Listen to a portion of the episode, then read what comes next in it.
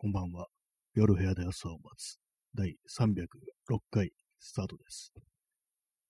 本日は、えー3月8日、時刻は23時4分です。23時に始めると言って4分オーバーしたのは、さっきまであの、ツイッターのタイムラインを読んでいたからです。遡ってたというね、ことなんですけども。えー今日、東京は曇りですかね。なんかあんまりこう天気の印象が残らなくなってる気がするんですけども。あ、そうそう、午前中は雨が降ってたかな。なんか、まあ天気はどうでもいいんですけどもね。はい。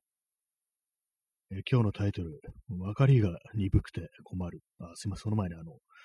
お便りがありますので、そちらからちょっとあの、読み上げさせていきたいと、読み上げさせていただきたいと思います。えーラジオネーム、チャンツさん。いつも作業や入眠のお供に聞いています。ありがとうございます。えそしてお茶いただきました。ありがとうございます。お疲れ様様です。かける1ですね。ありがとうございます。そうですね、その作業とか入眠っていうね、まあそういうのに非常によくあるのが、こういう音声コンテンツだということがあるので、私もなんかこう、なんか手を動かすような作業してるときって、本当にこういう音声のコンテンツっていうのが、すごく合ってるんですよね。なんか普通に何も聞かないでこうやるよりもはかどるような気がしたりして、ぱり耳から入ってくるものと手を動かすものってね、結構別々なことですから、なんかどっちかに集中できなくなるんじゃないかと思うんですけども、ところがそうでもないんですよね。なんか人間の音声っていうのはなんか不思議といけるっていう感じがして、むしろ音楽とか聴いてるよりも、こう人のね、こう喋る声を聞いてる時の方が、なんかこういろいろはかどるんじゃないかみたいな、そういうことを思ったりします。はい、えーチャンツさん、ありがとうございました。そういう感じで本日も皆様の何かの作業や、ね、こう、まあ、これが寝ますというね、人にね、まあ、そういう時に聞いていただけたらなというふうに思っております。え今日のタイトルなんですけども、この分かりが鈍くて困るというのはですね、あのこれあの、梶本次郎っていう、まこれ戦前の小説家ですね、が、こう、日記みたいな、こう、文章、手紙だったかな、手紙だったか日記だったかの中に、こう、親しい友人となんかいろいろ議論みたいなことをしたっていうようなことを書いてあってて、それで、こう、すみません、その人名前を忘れちゃったんですけど、もう一人作家のね、もうその人も、友人も作家なんですけども、文章を書いてる人なんですけども、確かちょっと名字忘れちゃったんですけども、名前が牛蔵っていう人なんですね。で、まあ、それで、その日記だったか手紙の中に、こう、こういう話をして、こうでこうだったけど、なんか、まあ、あんまりこう、ちょっとね、分かってもらえなかったみたいな話を書いてあってて、それであの、牛公は分かりが鈍くて困るっていうふうに書いてあるんですよね。結構なんか随分なこと言い、書かれちゃってなみたいなこと書いて思ったんですけども、なんかこう本当に自分で自分に対して作業ものが本当分かりが鈍くて困るなっていうね、自分という人間は分かりが鈍くて困るっていうね、まあ、よくね、なんか分かりみなんて言葉がありますけども、ネットスラングですね。まあそういうのがありますけども、まあ私分かりみ、分かんないことが多すぎて、自分で自分が嫌になるみたいな、そういうことが非常に多いんですけども、そういうね、分かりの鈍い自分に対して感触を起こすっていうことが、まあよくあるなということがありますね。まあ、あと昔は分かりが、ね、良かったかというと、別にそういうこともないんですけども、ただこう、やっぱりその、一時の集中力みたいなものはどんどん落ちているなということはまあ思ったりして、で、まあ昨日も話しましたけども、やっぱ新しいこう何かをね、こう覚えるときっていうのの、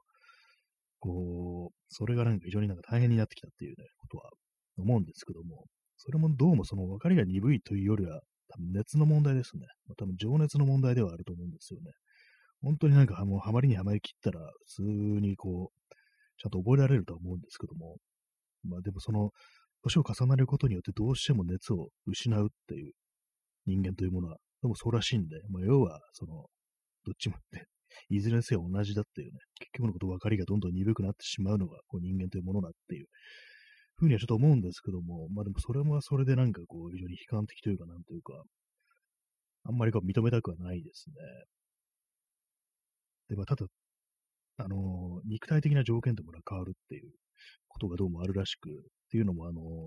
今日さっき、あの、大工さんのこう YouTube のチャンネル見てたんですね。で、それでこう、年を取ると、どう、どうっていうね、ことをなんかその、まあ、そう撮影してるの息子さんらしいんですけど、息子さんがね、おこうお父さんの方のね、ベテランの大工さんのこう、いろいろな技術を紹介してるみたいな動画なんですけども。で、まあ、正直、その、やっぱりその、年を取ると、その腕は、こう、落ちるってことを言ってて、それはあの技術的な問題じゃなくて、その目が悪くなるからだっていうことを言ってましたね。やっぱりその、出来上がったもののなんか小さな傷とか、そういうものがちょっと分かりづらくな、見えなくなって、腕、腕自体腕自体は落ちてないけれども、目がこう、要は見えない、ね、こう、老眼になるってね、それがなんかすごい大きいらしいですね。だからまあいろいろこうあるかもしれないですけども、やっぱりその辺の肉体的な条件っていうね、単純に技術的な問題というよりは、こう、コンディションの問題みたいなものから、こう、そういう衰えみたいなものを実感するということが、こう、まあ、年配の人が多いということらしいです。はい。まあ、それだけなんですけども。まあ、別に自分自身がなんかそういう腕が落ちたな、なんて言えるぐらい、こう、何かに対して何かを、習熟してるかというと全然そういうこともないんですけども。だからまあ別に、わざわざ気にするようなことでもないんですけども。まあでもその分かりが鈍くなってるなっていうね、のは嫌ですね、やっぱり。なんかこう、あれですね、こういつまでもこう新しいことをなんかすんなり受け入れられるという、そういう人間でいたいなってことを思うんですけども、まあ、そんな風になんか結構首相なことを言ってますけども、普段ね、どういうね、こう、生活サイドかっていうとね、もう、ね、緩慢な自殺みたいな感じですからね、今今、今更そんなこと言っても、なんか結構正反対っていうか、なんていうか、こう、ね、なんか自分でもよくわからないんですけども、一方では非常になんかこう、全然ね、こう、明日のことなど知るものかみたいな、そういう態度で暮らしておきながら、たまにこっち喋ると、うん、いつまでもね、こう、ちゃんとしたあの感性というものを持っていたいですね、みたいな、こう、なんかこう、いい話風にまとめるのが、なんか自分でもおかしいなと思うんですけども、皆様いかがでしょうか。はい。まあでも、そうなんですよね。結構でも、何か覚えるときに、こう、なんで覚えられないかっていうと、もう自分の頭の問題よりはその熱、熱ですね。情熱の問題っていうようなことは、まあ、結構思ったりしてるんですけども、まあでもそういうものをキープしていくのにも何かしらそういうテクニック的なものがね、そまあ、マインドをそっちの方に持っていくテクみたいなものが、ひょっとしたらまあ必要なのかなと思っていて、で、まあ最近はなんかそういうような自分の状態というものをちょっと客観的に見るっていうか、ね、俯瞰してみるみたいなことを考えてたりはするんですけども、やっぱりこう、ね、それでもね、まあそれこそ感触じゃないですけれども、本当になんかあの、視野が、ね、狭まって本当になんかね、もうどうでもいいよくなってしまうようなことも、まあ、多々あるなということは感じますね。まあ、それでもまあ、一時期と比べたら、まあ、だいぶ、こう、マシかなと思うんですけども、はい。まあ、そんな感じの話をしております。えー、インスタントコーヒーを飲みます。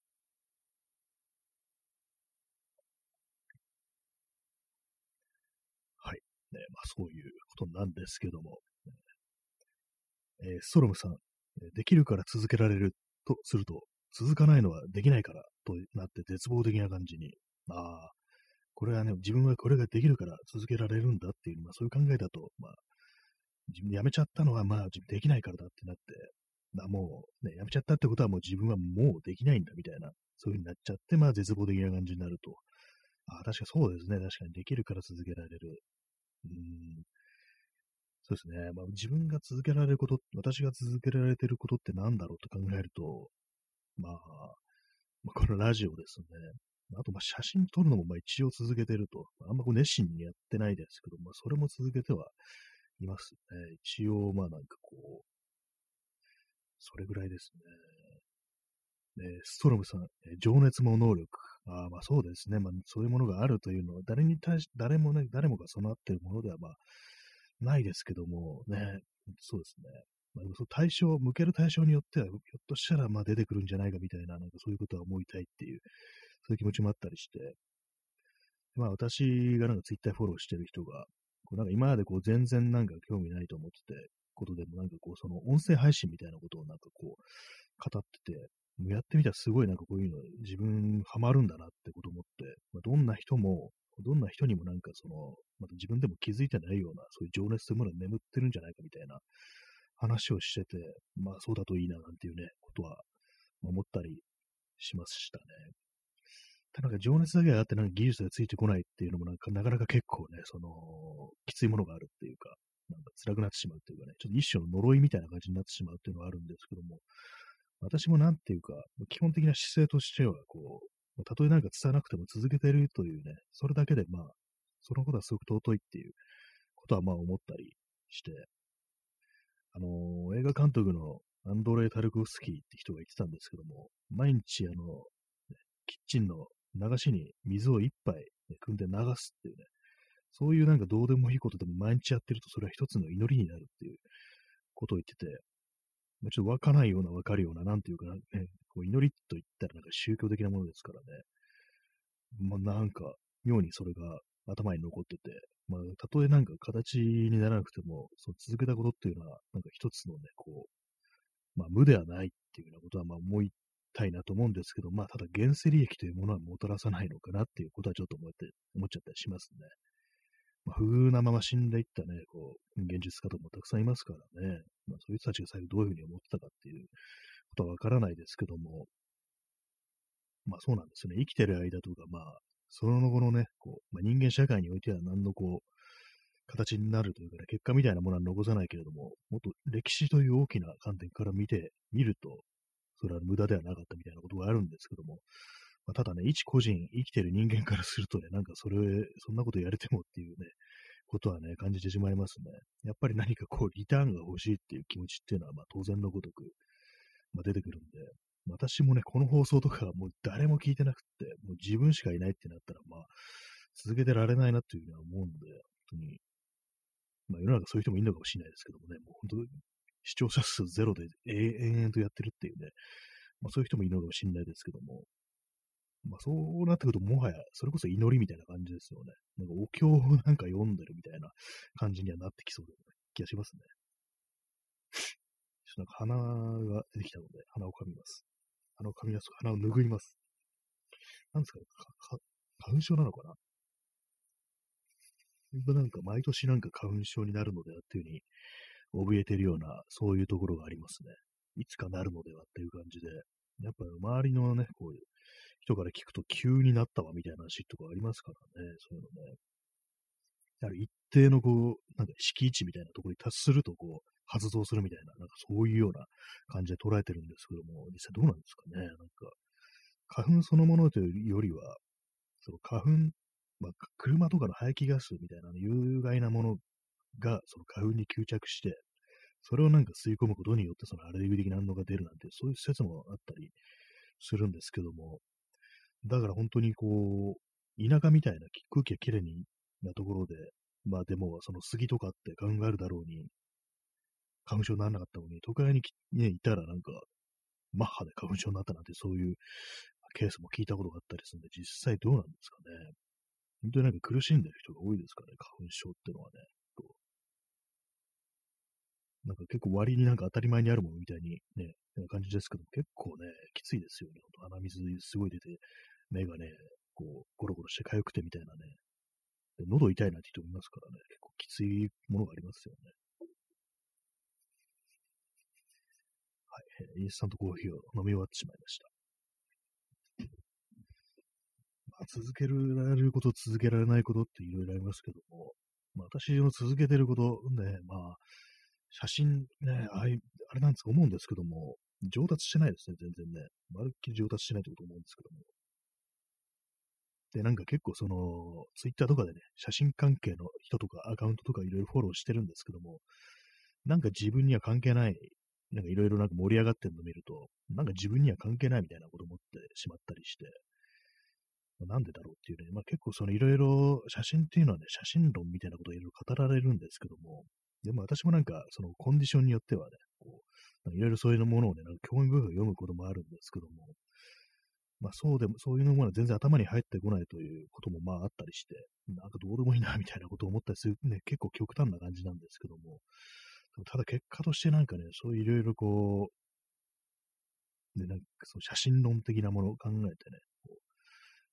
実際どういうものが出てくるかって考えると、なんか結構なんか、どうでもいいや、みたいなことをちょっとね、思っちゃうっていうか、まあ、それなんかフォローしてる人たち一応失礼ですけども、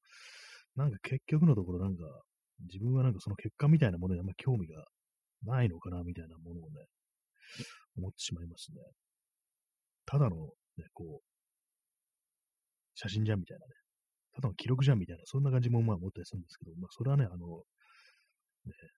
必ずしもそうではないって分かってるんですけども、なんか別になんかその、興味ない、興味ないっつったらあれですけども、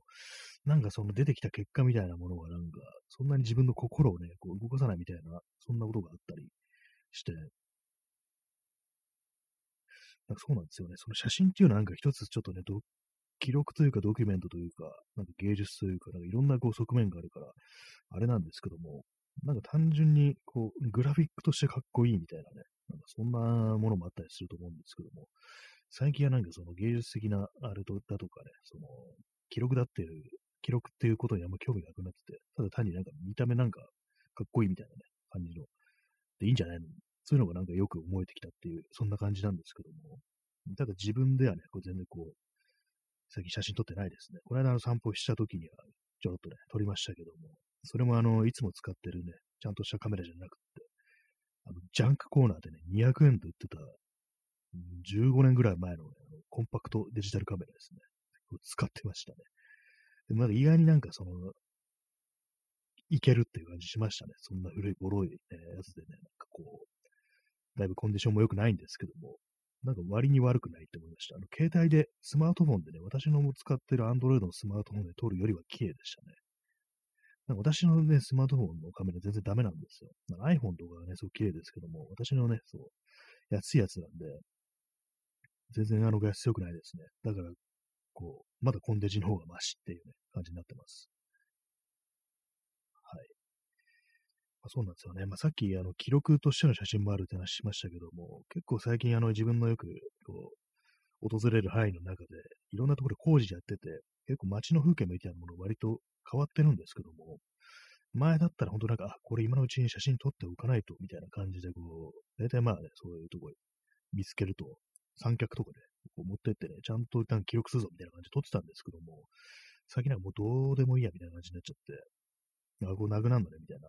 感じになっちゃってますね。だからその記録としての、こう、記録して残すということにあんまこう、興味が持てなくなったなっていうことを思ってます。まあ、大してね、見られないですからね、なんか写真なんか撮ってもね。本当なんか、なんか虚しいんですよね、基本的になんかやってても。あんま面白くねえな、みたいなね、ことを、なんかちょっと思っちゃったりしてるっていうね、そんな感じですね。まあ、ただでもまあまあ、続いてるといえば続いてますね。本当になんか、10年以上、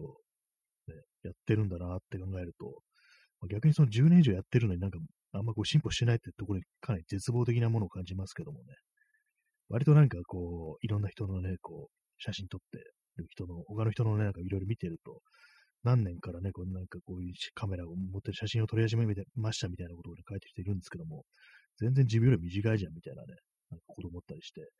もうすぐにメキメキと頭角を表して、なんかこうね、非常にいろんな人に見られてるみたいな人いますけども、なんかそういうのを見ると、自分はなんかこう、何やってんのかなみたいな感じで、なんかもうどうでもいいやみたいな気持ちになってくるっていうね、そういうのありますね。まあ、一つの感触の形ではありますね、それもね。昨日なんかあの、大人になってから感触を起こした話、まあ、というか、あの、破壊、なんか物を破壊したエピソードということでね、いくつかこう、コメントいただいてね、それなんか異常、異常に面白かったんです私の中で、そういう、なんか人のね、なんかそういうことやったっていう話聞くとね、なんか盛り上がりますね。私のなんかそういうので、こう、人のいろんなね、話の中で盛り上がるのが、そういうふうに何か、何か物を壊してしまったっていう話と、まあ、その感謝が起こしちゃった話と、あと、過食ですね。過食をしたっていうね。そういう話聞くとなんか盛り上がって、何をどのくらい食べてるの？過食って言っても、つってなんか結構、ね、それであの、すごい量のね、こう、あれをね、なんか菓子パンとか買ってきて食べちゃったんだよね、みたいな話を聞くと、なんか盛り上がるんですよね。私、あの、YouTube でたまになんか大食いとかで検索するんですけども、なんかああいうのも、単純になんかうまそうとか、すごいなんか豪華に食べてるっていうのを見るより、ちょっとあの、自称的なニュアンスでもって私、あの、見てるっていう気がします。どうも。なんか最近自分で気がついたんですけども、他人がなんか自称してるの、自称行為をしてるのをなんか、眺めるのが好きっていうね、かなり異常な感じしますけども、変態な感じしますけどもね、なんかどうどうやらそういうの自分が好きなんじゃないかみたいなことをね、ちょっと、ね、こう、思ってきてしまってますね。結構今思いました。なんか割となんか喋りながらね、なんかそれ気づいたんですけども、かなり結構異様な趣味してますよね、本当にね。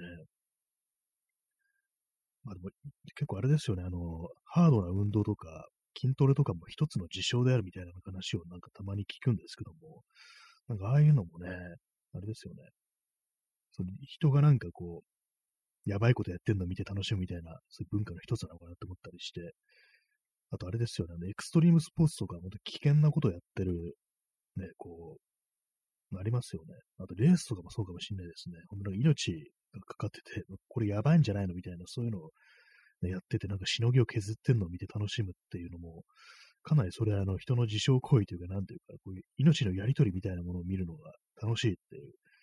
そういうのがひょっとしたらあるのかもしれないってことで、まあ、それ昨日もなんかちょっと話しましたけども、それなんかその、死に場所を探したりだとか、圧倒的なその暴力とかのね、渦に自分の身を投じるということに対する欲求がその人間の中にこう、あらかじめあるのではないかみたいなね、なんかそういう話をしたんですけども、その代代替行為としてなんかそういう危険なスポーツだとか、みたいだとか、筋トレで体を追い込んだりとか、まあ、あとはもうストレートな自傷行為とか、まあそういうものがあるのかなと思って、そのまあ人間性、一つの人間性として、こうまあ切っても切り離せないものがその何か傷ついたり傷つけたりすることなのかなって思うんですけども、まあね、ここまで話して特にどこにも行き着くところがないんですけどもね。はい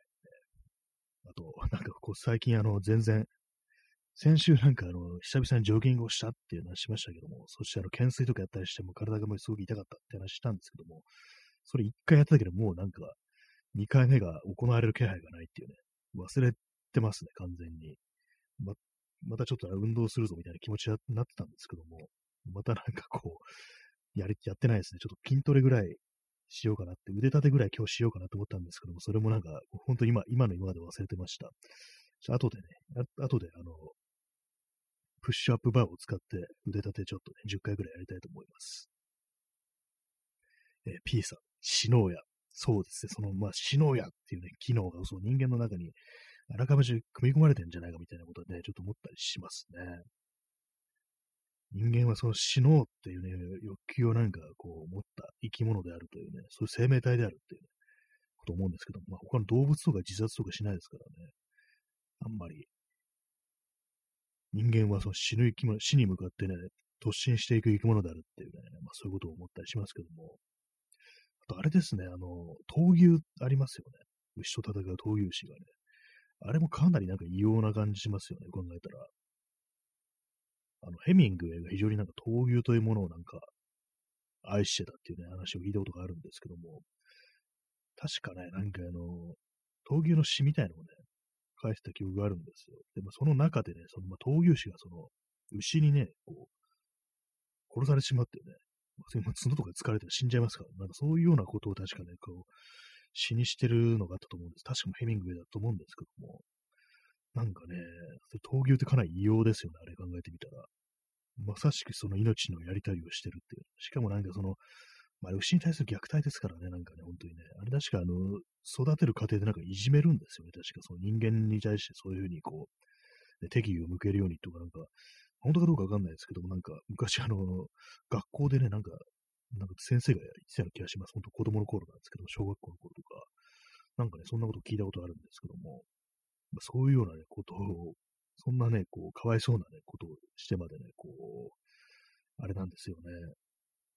命のやり取りをして、で、それをね、こう、観客が見て楽しむってね、異様な感じしますね、本当にね、なんか。えー、ストロムさん、えー、マッチョ文学イコール死に向かって突っ走る。ああ、そういうことありますね。なんかもう最終的になんかもう、切腹だみたいなのありますかね。それはまあ三島由紀夫ですけども。確かにもう最終的なゴールが、ね、こう、死にしか見えないのって結構あったりして、割とあれですよね、あの、石原慎太郎なんかもそんな感じなんじゃないかなっていうね、思うんですけども、私は小説は読んだことないんですけども、割となんかね、こう、映画になったの太陽の季節とかありますけども、確か長戸博之でしたっけ、主人公が。なんかそんな感じで、あれもなんかね、非常になんか最終的に暴力的ななんかその、ね、感じの終わり方をしたようなね、感じだったんですけども、やっぱマッチョイコールなんか死に向かって突っ走るということで、まあ、その死に対する衝動というものが自分に向かうのか、まあ、他人に向かうのかね、まあ、人を殺して自分も死ぬってそういうところに行きがちではありますよね。まあ、あれですよね、本当なんかヘミングウェイも最終的には死んじゃいましたからね、なんかね。結構マッチョが死にそうっていうね、のがありますね。私、あの、ヘミングウェイに関するエピソードでは、まあ、直接ヘミングウェイの話じゃないんですけども、あの、ジェームズ・ディーンが、非常にこう、そのヘミングウェイという作家を好きだったらしく、で、まあ、それをなんかね、こう、親しい写真家に、ね、話をしたら、君はなんかそのヘミングウェイが好きだっていうけど、なんかああいう風にマッチョな人間っていうのを私はあまりこう信用できないなっていうね、ああいう人間に限って非常にこうね、弱々しいところがあるんじゃないかなっていうふうに俺は思っ私は思ってるんだよねっていうことをその、ジェームス・にね、その返したら、すごくショックを受けてたみたいなね、話をしてて、なんてなんていうんですかね、そのマッチョさみたいなものの裏返しのなんかこう、ナイブさとかね、そういうものってのはやっぱりあったりして、まあそういうふうにその、ね、反駁されたりしたら非常にショックを受けるというね、そういうものがこう、まあ、マッチョさのなんか裏面であるっていうことがまあ、あるのかなっていうふうに思いますね。えー、P さん、バスフィッシングは魚との対決という言語化されているが、実際のところ、東急との似た話で、えー、バスフィッシングは魚との対決というふうに、まあ、よく言われているというところだけど、実際はまあ魚いじめだっていう感じですかね。実そうですよね。なんかこう、対等じゃないですよね、基本的に。なんか、その、フィッシングだとかね、まあ、ハンティングとかで思い出したんですけども、あの、プレデターって映画ありますよね、あれ。あれなんかね、宇宙人がね、こう地球までやってきてね、なんか強いね、こう、人間のなんかそのハンティングを対象にしてなんかね、こう、戦うみたいな感じですけども、お前なんか透明になってね、なんか遠くからなんか、ね、すごい SF 的な兵器でね、プラズマライフルとかでなんか狙ってるからめちゃくちゃ卑怯じゃんと思うんですけども、その感じかもしれないですね。なんか、もう今急になんかそのプレプレデターというね、SF 映画がなんか非常になんかあのー、風刺みたいに思えてきました。その人間がやってるハンティングというものをね、いかに美化したところでね、こう、有利な立場でね、こうハイテクな、ハイテク兵器を使ってね、好き兄弟殺しちゃうだけだぞっていうようなことをなんか、なんかちょっとね、あのギガ、ギガ化したのかなみたいなことを今ちょっと思っちゃったりしたんですけども、そうですよね。バスフィッシングつってもね、あの、ね、バスが、魚が人間を殺すことできないですからね。基本的になんか、それ、あれに殺されるってことは、まあ、まずないわけで、まあ、そういうの本当になんかこう、まあ、茶番だよなって思いますね。そんな対決なんて言っても。本当になんか対等の条件でね、本当、もう全裸で戦いよ、お前、この野郎って感じですよね。ねフィッシング、魚との、ね、対決っていうね、まあ、命を奪うっていうね、ことですからね、要はね。ね、P さん、バスフィッシングといえば、糸井重里。あ、そうなんですね。あ罪深いですね。バスフィッシングって食べないんですよね。なんか、食べないのっていう、なんかちょっと、あれですね。やっぱりね、こう、食べようよっていうような気がしますよね。なんか本当にね。リリース、リリースしてもどうせ死んじゃうわけですよね。多分ね、その、口に針とか引っかかったりしたね、魚ってのも死んでしまうなんていうふうに言いますからね。だったら食べた方がいいっていう、思いますからね。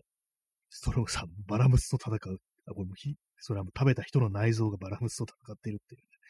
もうすぐにもう油がね、こう、肛門から出てくるっていうね、ことらしいですからね。ほんとすぐらしいですね。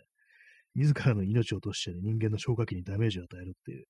ことで言えばね、まあ、それはあの、魚の方が勝ったのかなみたいなね。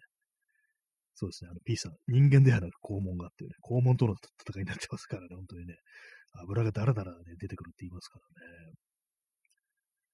すごいですよね。なんか人間が消化できない油があるんだって考えるとね、あの工業用オイルかって感じですけども、なんか使いようによってはなんかすごいものが出来上がったりしてなってことをね、